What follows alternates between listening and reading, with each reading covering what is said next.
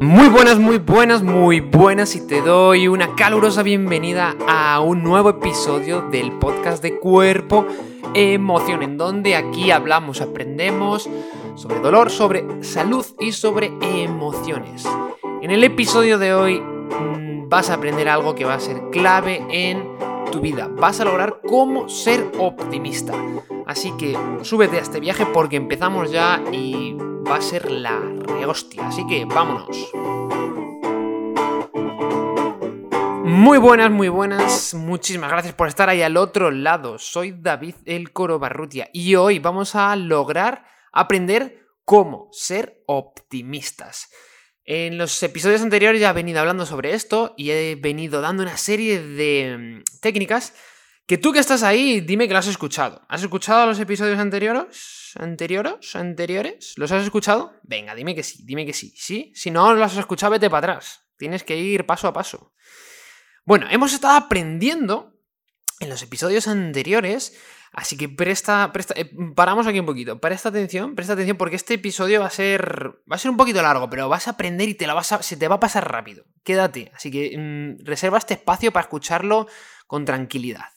Mira, en los episodios anteriores hemos aprendido que tú, que yo, que todos tenemos la libertad de elegir pensar de manera negativa y por tanto pues tener peor salud, tener peor ánimo, mm, tener menos logros y en definitiva ir por la vida amargados. O por el contrario, tenemos la libertad de elegir pensar de manera optimista y vivir una vida optimista. La vida, antes o después, mm, causa contratiempos, tragedias, mm, fracasos, rechazos, tanto a los optimistas como a los pesimistas. Es así. Al final vamos por la vida y a unos les toca más, a otros menos, más intensos, menos intensos, pero todos nos vamos a enfrentar a, en la vida a rechazos y nos hemos enfrentado y nos enfrentamos. La diferencia, queridos amigos y amiguis y amigas, amigos todos, venga, la diferencia radica en esto que los optimistas se rehacen de la derrota, de las pérdidas, mm, de los rechazos, de los fracasos, y se recomponen y se transforman para volver a luchar, como decía ahí el, Pepe Mújica, ¿eh? Siempre vale la vida, siempre vale la pena volverse a levantar y luchar. Sin embargo, el pesimista en menos de un santiamén se desmorona, se rinde, se cae, entra en depresión, come mal, venga Doritos ahí por un tubo, vámonos, vámonos, pizzas, Coca-Cola. Entonces enferma, se descuida, le salen granos, estas cositas pasan, pasan. Pero no solo eso, no solo eso. ¿Sabes qué pasa? Que cuando al pesimista le van bien las cosas, el pesimista se siente acosado por los miedos, por las catástrofes que puedan pasar, se siente insatisfecho, insatisfechísimo, y vive en un estado de hipervigilancia sin saborear los triunfos y las cosas buenas que le puedan estar pasando.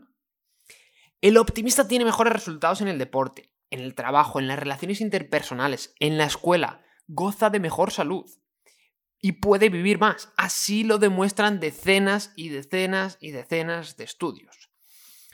Esta es la buena noticia. Esta es la buena noticia. El pesimista, y si tú eres pesimista, estás en condiciones de aprender los mecanismos que utiliza una persona optimista para mejorar de manera permanente tu calidad de vida. Tu calidad de vida. Y esto obviamente requiere un esfuerzo, que no todo el mundo está dispuesto a hacer. De hecho, es que a tu ego no le va a gustar que cambies, porque implica un sacrificio, implica que una parte de ti va a morir, se tiene que transformar. Y esto es algo que no nos lo han enseñado en la escuela. Pero el sabor del pastel es rico, es dulce. Te imaginas un pastel, yo que sé, una tarta, una quesada, un bizcocho, un sobao pasiego, una arepa dulce, no sé. Eh, algo así que esté rico, ¿vale? El sabor es bueno. El sabor es muy bueno. Mira, con lo que hemos aprendido en los capítulos anteriores, si no los has escuchado, dale para atrás. Tienes que darle para atrás. Venga, dale ahí y métele caña. Pero bueno, con lo que hemos aprendido en los capítulos anteriores, podríamos pensar, especialmente si eres pesimista, esto pasa, esto pasa, ¿eh?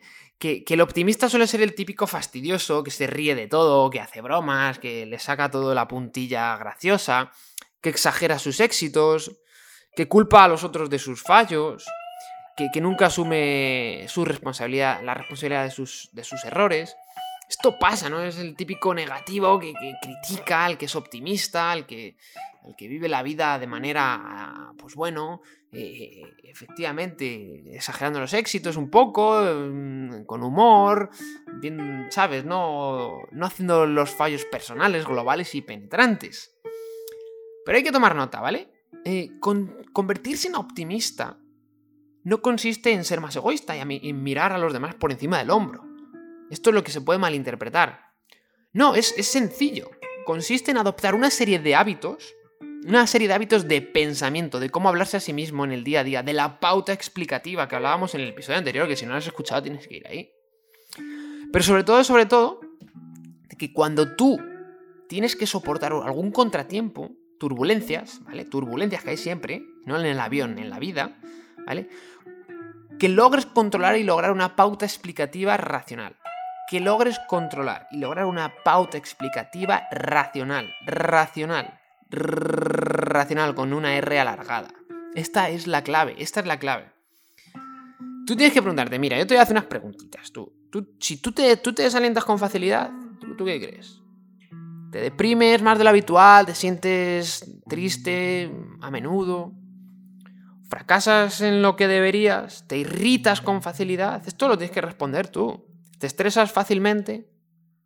Bueno, esto es importante porque si las respuestas son que sí, pues te va a ir dando una serie de indicaciones, ¿vale? Eso es un, autoconocimiento. Y cuando tengas ese autoconocimiento, esto que te voy a contar es muy importante. Porque cuando hay que usar las herramientas que te voy a, te te voy a aprender, no. Vas a aprender, te voy a enseñar ya. Ya.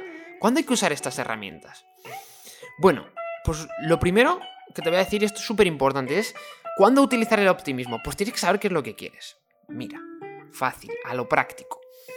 Si tú te encuentras en una situación en la que quieres alcanzar objetivos, yo qué sé, lograr un trabajo, empezar una empresa, mm, llevar tu empresa a otro nivel, redactar un informe difícil, ligar con una lady, o con un chico, o con los dos, con los que tú quieras. Utiliza el optimismo. Ahí utiliza el optimismo. Si te preocupa tu estado de ánimo, como te decía, ¿no? Yo me siento triste de manera habitual, sí, no, bueno, si es un sí, pues si estás tratando de mantener tu moral y autoestima equilibrada, utiliza el optimismo. Si estás atravesando una situación difícil que tiende a prolongarse, en la que está en juego tu salud, la de otros, mm, otras personas cercanas, utiliza el optimismo. Si quieres liderar, si quieres ser un líder, utiliza el optimismo. Pero pero, escucha que hay aquí un pero, un pero, un nexo ahí, pero. Hay momentos en los que conviene no utilizar el optimismo. Por eso el optimismo no es algo irracional, impulsivo, visceral.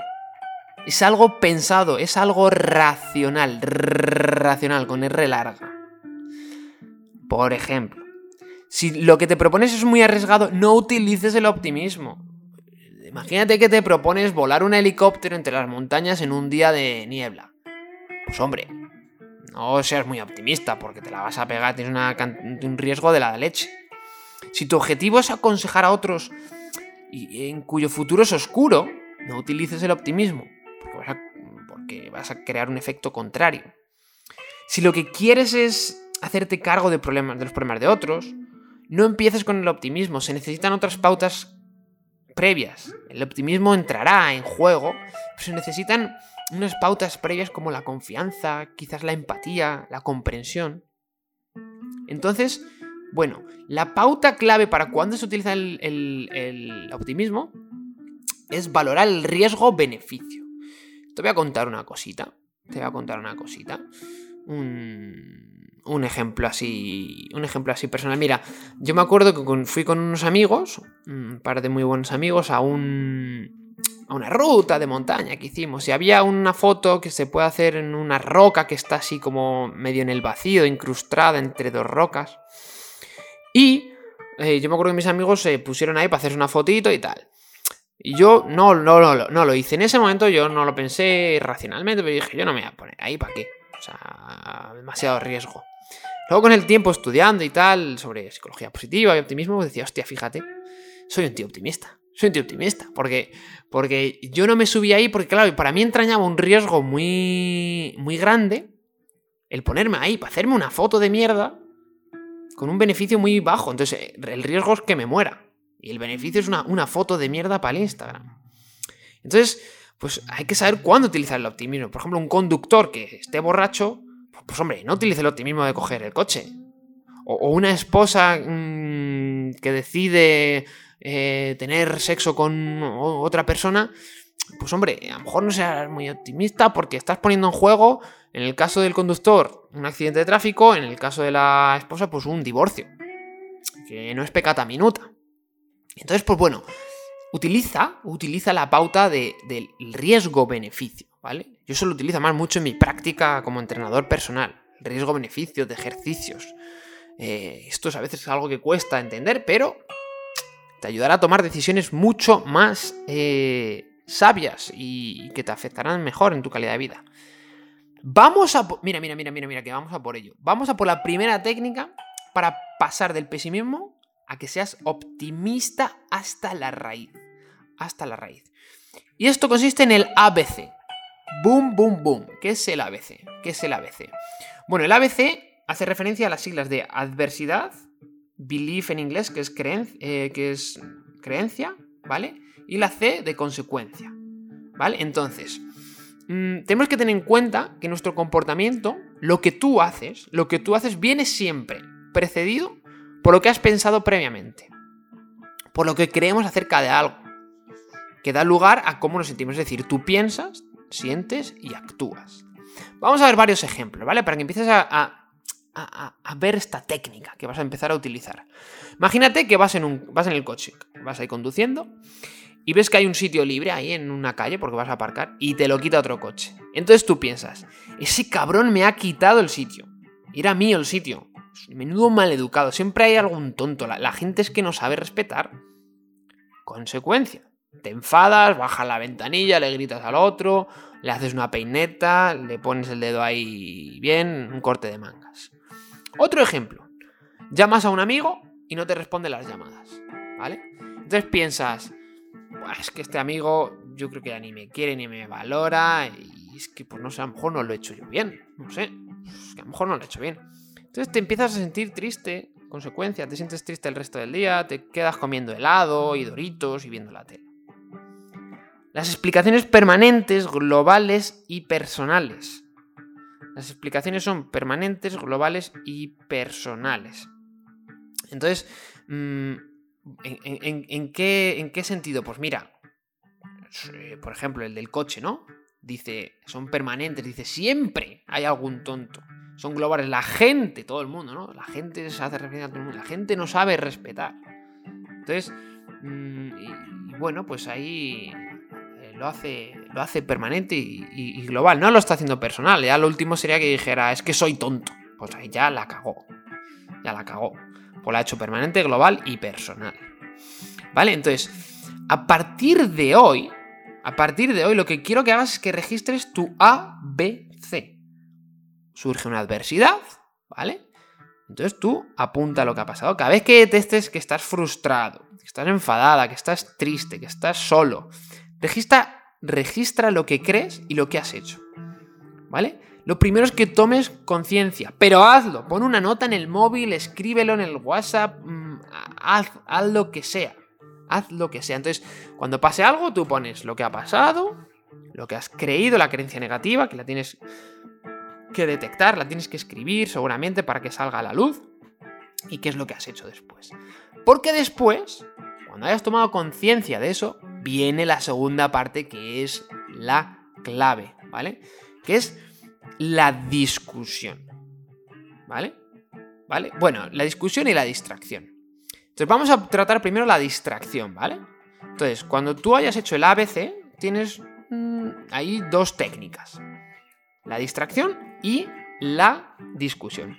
Entonces, la técnica de la distracción le llamo a la distracción o el hachazo, ¿vale? Porque es coger como un hacha y le metes ahí un hachazo al, tronco y lo partes por la mitad.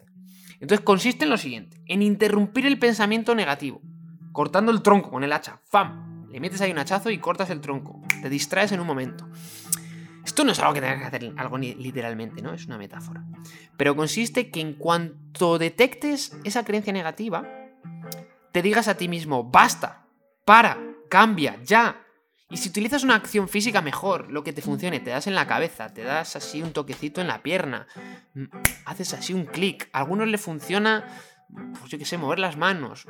O una gomita elástica que tengas en la muñeca y la estiras un poquito, ¡pum! La sueltas y te va a dar ahí un, latigazo un poquito en un ligero dolor, para que pares de rumiar. Esta es la clave, que pares de rumiar.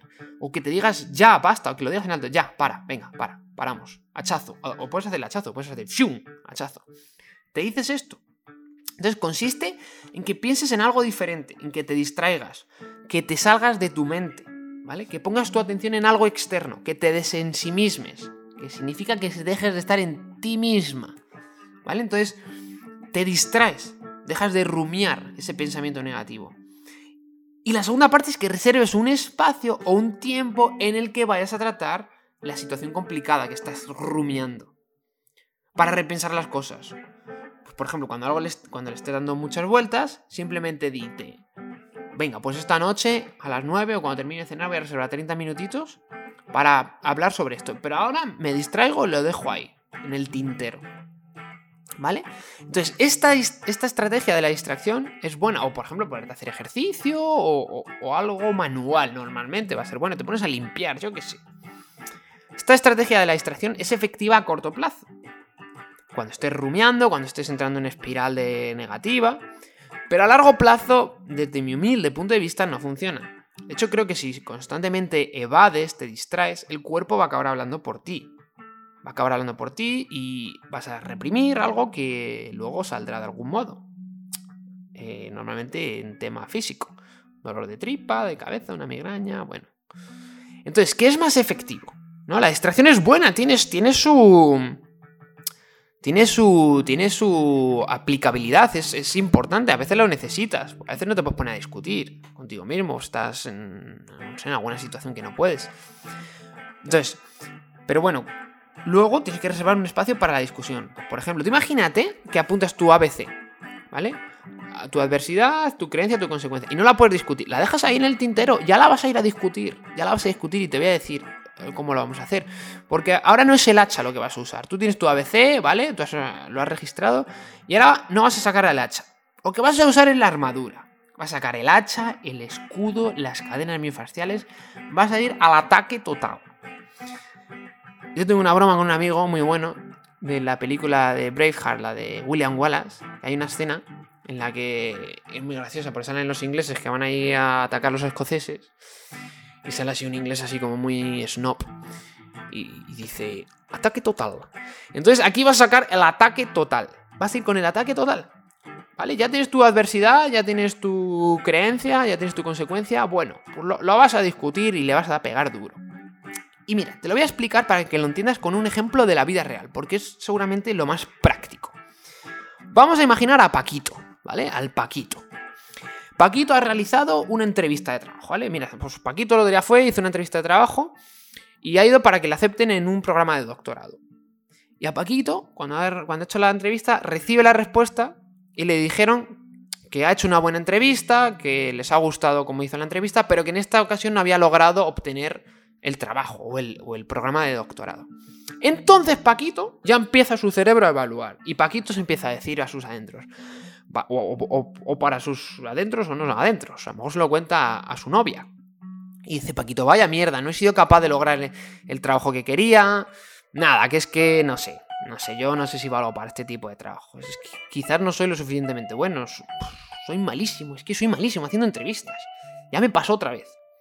Y lo que me dicen de que he hecho una buena entrevista, eso lo hacen para consolarme y bueno, por protocolo. Si hubiera hecho una buena entrevista me habrían aceptado. Yo creo que igual lo que tengo que hacer es buscar otra cosa y listo. Bueno, pues Paquito, al decirse eso, pues se siente desanimado, desmotivado, considera el mandarlo toda la porra, cambiar de profesión, dedicarse a otra cosa. Pero fíjate, ahora Paquito hace el ataque total y saca el hacha, la artillería, la armadura, saca todo. Y empieza a discutir y dice, a ver, a ver, a ver, a ver, a ver. voy a sacar el hacha. Más puedes, puedes decirte, voy a sacar el hacha. ¡Pium! Mira, me estoy poniendo en el peor de los casos.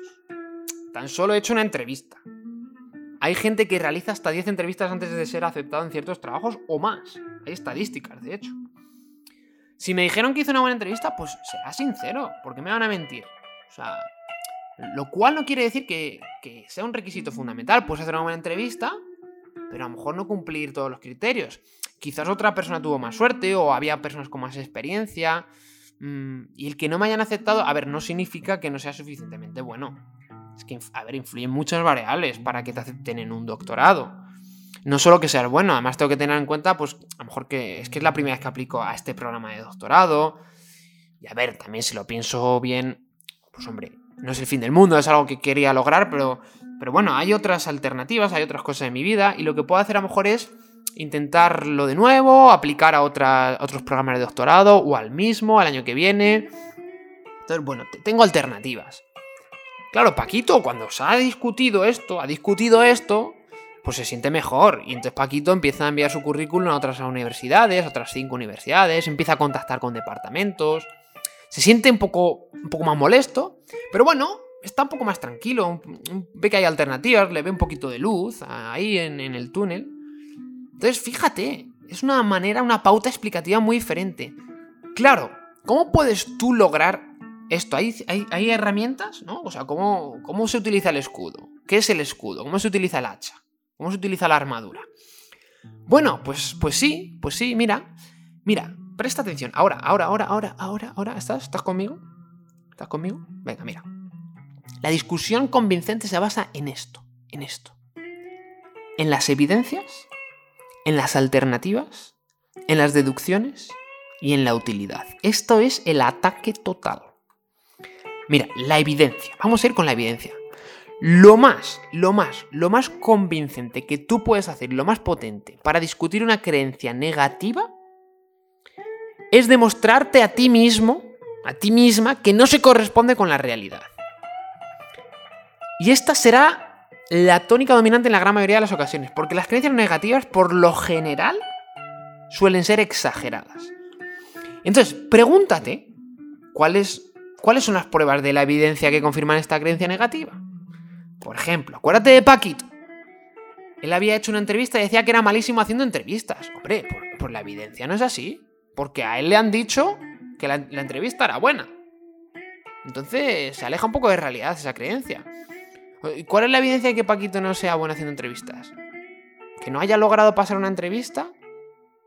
Bueno, a ver, la mayoría de la gente se toma las cosas como Paquito un poquito a la tremenda. Y catastrofizan. Lo, llevan todo un poco catástrofe, ¿no? Catástrofe. Eh, mira, te voy a contar una, cosa que me pasó hace poco, ¿vale? Una historieta personal. Ya que estás aquí, mm, yo te lo agradezco y te cuento un poco cosas de mi, de mi vida personal, porque porque bueno, también eso, eso mola, ¿no? Conoces aquí a, Body Emotion un poquito más, más cercano. Entonces, mira, yo estaba con unos amigos hace poco y fuimos a. Estaba en España y tal, de vacaciones, y fuimos a. Habíamos quedado para tomar un helado. En una plaza en la que hay una heladería y tal. Entonces llegamos ahí, yo estaba esperando a mis amigos, ellos llegaron así un poquito más tarde y tal. Y en la heladería esta había una cola, había cola. Salía, salía la cola afuera. Entonces yo me acuerdo que mis amigos empezaron, hola, hola, hola, vaya cola, tú, vamos a otra heladería que. Vamos a otra heladería que se llamaba como se llamara. Vamos a otra heladería. Y, y hombre, yo, yo les dije, vamos a ver, o sea, estamos de vacaciones, eh, no tenemos prisa, o sea, podemos esperar la cola, que van a ser 10 minutos. Y es que en lo que vamos a la otra heladería y nos damos todo el paseo, vamos a. Al final. Pues en lo que llegamos a otra heladería ya vamos a estar aquí pidiendo el helado y bueno, pues paciencia, hombre, podemos estar charlando un poco y tal. Entonces, cuando estaba preparando este episodio, yo pensaba en ese ejemplo y digo, es que es, perfecto porque era como, como una manera de catastrofizar, ¿no? Algo de decir, bueno, pues hay, una evidencia, ¿no? Es que la cola son 10 minutos, hay como 15 personas, pues es que ponte un minuto por persona. Entonces, bueno, esto, esta manera de razonar es muy diferente a la fuerza del pensamiento positivo de autoafirmaciones repetidas de eh, cada vez, cada día soy más fuerte y soy más optimista. Yo puedo lograr mis objetivos. Esto no funciona. El pensamiento positivo consiste en argumentar, en razonar, en buscar evidencias, en que seas como un detective Sherlock Holmes ahí. Consiste en el pensamiento no negativo. El optimismo se refiere a la exactitud, ¿no? Y la evidencia de la exactitud, ¿no? Por ejemplo, hay una, hay una cola, 15 personas más o menos, pues 15 minutos. Vamos a tardar más o menos 10 minutos a la otra heladería, 15. Entonces, son, son razones, ¿vale? Razones. Segundo ingrediente para el ataque total, las alternativas. Mira, casi nada de lo que te sucede obedece a una causa directa. Casi nada de lo que te sucede de manera negativa obedece a una causa directa. La mayoría de las veces tiene muchas muchas variables que han influido en eso que ha pasado. Por ejemplo, a Paquito, a Paquito que no le cogieron al pobre en su doctorado, ¿eh? Pues puede ser porque había 10 candidatos más, o 20, porque había gente con más experiencia, con mejor currículum, con más publicaciones, porque igual Paquito estaba un poco nervioso, porque a lo mejor los, los entrevistadores no estaban ese día muy objetivos y tuvo mala suerte. Pero ¿qué pasa? Que los pesimistas o la versión pesimista de Paquito se explican las cosas de la peor manera posible. Permanente, global y personal. En el caso de Paquito él decía, no he sido capaz. Personal. ¿Vale? No tengo talento. Personal y global y permanente. Y nunca lo voy a conseguir. Mm, pues nunca es. Nunca es nunca. Nunca es permanente, ¿vale? Es lo que hay, decía. Es lo que hay. Bueno, pues eh, para discutir sus creencias, mm, Paquito se tiene que dar argumentos de los porqués, de las distintas variables. Tú tienes que darte distintas alternativas. Es decir, tienes que ir a lo modificable, ¿no? ¿Qué alternativas? Bueno, ¿qué, qué, alternativas hubo que podrían haber sido diferentes? Bueno, pues que Paquito estaba nervioso. Pues eso se puede modificar. A lo mejor él puede estar más tranquilo en la próxima vez. Ir a lo específico, ¿no? A lo específico. Pues por ejemplo, Paquito que el programa de doctorado que, al que él había aplicado, pues es de una universidad muy reputada, es difícil de entrar. Entonces, bueno, es, algo además externo, él no lo está personalizando. Y a lo personal, a lo no personal. Que, por ejemplo, Paquito decía, bueno, pues los que me entrevistaron a lo mejor no vieron mis virtudes del todo, porque ese día no tenían un, no sé, no lo han podido ver. Hostia, es que así Paquito no se siente tan mal, porque, porque lo está haciendo no personal. El pensamiento negativo te va a decir, ¿vale? Cuando tengas esto de la adversidad, ahora en la práctica, ¿eh? luego en la batalla, pues tu pensamiento negativo te va a decir que la causa directa es personal, global y permanente.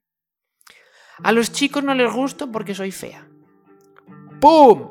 Depresión y autoestima ahí en el subsuelo. A los chicos no les gusto porque soy fea. A los chicos, ya a todos, entonces ahí todos, no les gusto porque soy fea. ¡Pum! O sea, claro, es que así, pues no, a lo mejor a algunos no les gusta, a otros sí. Bueno, ¿qué evidencia tienes tú para ser fea? ¿Qué define lo que es ser fea? Bueno, pues no sé. Deducciones. Ataque total. Tenemos la evidencia, las alternativas y las deducciones. Entonces, esto es, esto es muy bueno porque deducimos muy rápido aquí, sin evidencias ni nada. Entonces, mm, ¿qué pasa si las creencias negativas pero, ¿qué pasa si las, creencias negativas se corresponden con la realidad, ¿vale? Imagínate que tu creencia negativa, pues, pues, pues, pues, yo qué sé, es que algo que realmente sí que, sí que es así. O sea, se corresponde con la realidad. Entonces lo que tienes que discutir es hacer, tienes que discutir sin catastrofizar. Mira, acuérdate otra vez, Paquito, estamos con Paquito. Que él decía, él decía, bueno, no es el fin del mundo, puedo aplicar a otras cinco universidades diferentes. Bueno, pues aquí lo que Paquito estaba haciendo con... E, o, lo que podría hacer es mm, utilizar lo que es una escala de valoración de lo que es terrible y lo que es muy bueno, ¿vale? Entonces, que a Paquito no le hayan cogido en, su programa de doctorado, él consideraba que era terrible, que era fatal, que era fatídico, que es algo fatal para su carrera. Entonces, claro, fíjate, eh, fíjate, si para Paquito eso está en el extremo de lo terrible, lo peor, es como muy, muy malo. Es algo muy, muy malo, ¿vale? Para Paquito. O, incluso horrible. Entonces, claro, tú imagínate que Paco, se dijera, hostia, ¿y si yo perdiera la vista y no pudiera leer más? Imagínate, no es un accidente. Pierdo la vista y no puedo leer más. Entonces no podría leer ni... No podría leer, bueno, como os leo hasta ahora, en mis artículos de doctorado y tal. Entonces, ¿eso en, qué, en qué parte entraría de lo terrible? Entonces le da perspectiva, ¿no? O sea, mm, es, es, cuestión de verlo con perspectiva y darle un significado que no sea terrible. Es decir, evaluar la situación de una manera objetiva.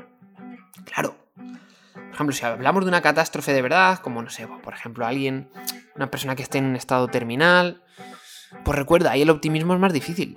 Sería cuestión de no considerar esa adversidad como personal, global y permanente. Pero las deducciones hay, que verlas con perspectiva, ¿no? Porque Paquito deducía así muy a la ligera que es que él era malísimo en las entrevistas. Bueno, bueno, o sea, vamos a ver. Es que que él no haya pasado una entrevista no significa que es la deducción que él sea malo en las entrevistas. ¿Vale? Pero imagínate que Paquito ha hecho 20 entrevistas y no lo han cogido en ninguna. Hostia, claro, ahí, ahí tiene que. Ojo, ¿eh? Ahí, porque ahí sí que tiene 20 entrevistas que no la han cogido. Entonces, claro, ahí no va a decir, mm, bueno, a ver, son 20 entrevistas. Es, un, es, un, es una creencia que se corresponde con la realidad. Ahí tendría que no catastrofizar. Decir, bueno, pues no es el fin del mundo. La última mmm, herramienta del ataque total es la utilidad. Es la utilidad. Entonces, ¿qué quiere decir esto? Mira, hay momentos en los que no te puedes parar a discutir. Y tienes que preguntarte si realmente te es útil estar pensando en eso ahora mismo. Estar rumiando. Por ejemplo, cuando hagas tú el ABC, ¿vale? A lo mejor hay momentos en los que tú no puedes discutir, pues lo tienes que hacer después. Pero te voy a poner un ejemplo que lo vas a entender súper fácil. Tú imagínate un cirujano, ¿vale? Que se dedica a hacer una, operaciones de corazón, de alto riesgo. Y entonces él cuando está haciendo su operación piensa, en cualquier momento el corazón de este paciente podría pararse. Claro, si el cirujano cuando está haciendo la operación empieza a pensar eso, puede empezar a temblar, a sudar, a ponerse nervioso. Entonces ahí le convendría distraerse, cambiar el foco de atención, salirse a lo mejor de su cabeza, de su mente. Y decirse, preguntarse, ¿es realmente útil pensar esto ahora mismo? Pues la respuesta es que no, porque ¿qué utilidad le da a él pensar que el corazón del paciente se puede parar cuando está haciendo una operación. Lo que sería mejor sería centrarse en qué puede él hacer. Pues él estará ahí haciendo su incisión en no sé dónde, en qué arteria o lo que sea. Centrate en qué puede hacer. Y posteriormente algo que podría hacer el cirujano sería escribir en algunas pocas palabras esa creencia negativa y discutirla para que en una futura operación esa creencia negativa no esté ahí. Entonces, mmm, claro, es que, por ejemplo, en caso de que el cirujano crea, es que sí que sé que es posible que se le pare el corazón, porque soy médico, tengo razones, bueno, por las razones que sean. Pero él lo que tendría que hacer es preguntarse si puede modificar la situación. ¿Qué puede él hacer para introducir cambios? Bueno, pues él lo que puede hacer es decirle a la enfermera, venga, vamos a controlarle la tensión arterial, la frecuencia cardíaca, vamos a hacer esto, vamos a ponerle este medicamento, lo que sea. Para que evitar que el corazón se pare, para prevenirlo. Entonces, centrarte en si es útil realmente ahora, ¿no? Eh, entonces, eso es, eso es importante eso te da bastante sabiduría, saber cuándo es útil y cuándo no. Mm, pues, pues, bueno, estar pensando en ciertas creencias negativas o en ciertas cosas. A veces se necesita acción, acción, acción. A partir de ya, a partir de ya, sé que te has quedado todo el episodio porque es, es la rebomba, pero a partir de ya, cuando acabe este episodio, quiero que registres los próximos cinco acontecimientos adversos. Tus creencias negativas, los miedos, lo que piensas y lo que has hecho después. Y entonces, cuando lo tengas registrado el ABC, D, ¿vale? Además lo puedes poner así, A, ¿qué ha pasado? B, que es de belief, o puedes poner creencia, ¿vale? Pon ABC que te lo vas a recordar muy bien. A, pones lo que ha pasado. B, lo que has creído. Mm, ABC. ABC, pones en la C, que es lo que has hecho, la consecuencia. Y después vas a sacar el ataque total. Te vas a reservar un espacio, ¿vale? Cuando tengas tus cinco, tus cinco mm, adversidades, te reservas un espacio y vas a ir al ataque total, que es el D y el E. El D es de discusión, ¿vale? De discusión. Te vas a sacar el ataque total y vas a utilizar la discusión. Discute las creencias negativas, discútelas con las evidencias, con las alternativas a lo sucedido, con las deducciones, con la utilidad, con lo que has aprendido. Saque la artillería, saca la artillería.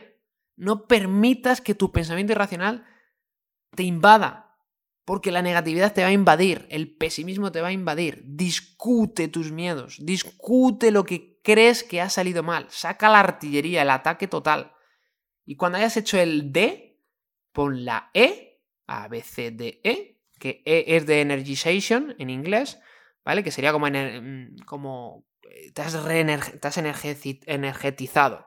Y pon cómo te sientes después de haber hecho la discusión, porque probablemente te sientas mejor, ¿no? Como Paquito que decía, bueno, pues me siento mejor al evaluarlo así, al saber que tengo opciones de aplicar a cinco universidades más, ¿vale? Entonces, hazlo. No permitas que tu pensamiento irracional te invada. Y aquí tienes las herramientas. No es cuestión de decirte, mm, he, hecho un, episodio de casi 40 minutacos. Entonces, claro, tú imagínate. Tú vas ahí luego a, a, YouTube online y te dicen, sí, sí, 10 mm, minutos de afirmaciones positivas. Ya, claro, claro. Como que no lleva tiempo esto ni, ni esfuerzo. Un podcast que te he hecho aquí yo de casi 40 minutacos métele caña, apunta tu registro ABC y luego discute, saca la artillería, ataque total y luego escribe cómo te sientes después de haber discutido. Y si haces esto de manera habitual, vas a lograr ser optimista. Si te ha servido este episodio y los anteriores, estoy seguro de que sí, de que te ha servido porque son la leche. Compártelos, especialmente con alguien que sea pesimista con alguien que necesite el optimismo, como que te decía, ¿cuándo hay que utilizar el optimismo? Bueno, cuando, en logros, si necesitas la moral, mm, subir la moral o una autoestima equilibrado, si estás atravesando un periodo difícil, si te deprimes con facilidad, pásaselo a los vecinos, a los familiares, a los amigos, compañeros de trabajo. Y me vas a ayudar a mí y vas a ayudar a otra persona. Muchísimas gracias, soy David del Corbarrutia recordándote que te muevas, que la hagas sin dolor y que vivas. Sígueme en redes sociales barra baja body emotion body de cuerpo, emotion de emoción en inglés. Todo seguido, barra baja, body emotion. Pon la barra baja antes, ¿eh? que si no, no me vas a encontrar a lo mejor tan fácilmente. Muchísimas gracias y ahí estaremos en el siguiente episodio. Un fuerte abrazo. Un fuerte abrazo. Un fuerte abrazo. Un fuerte abrazo. Un fuerte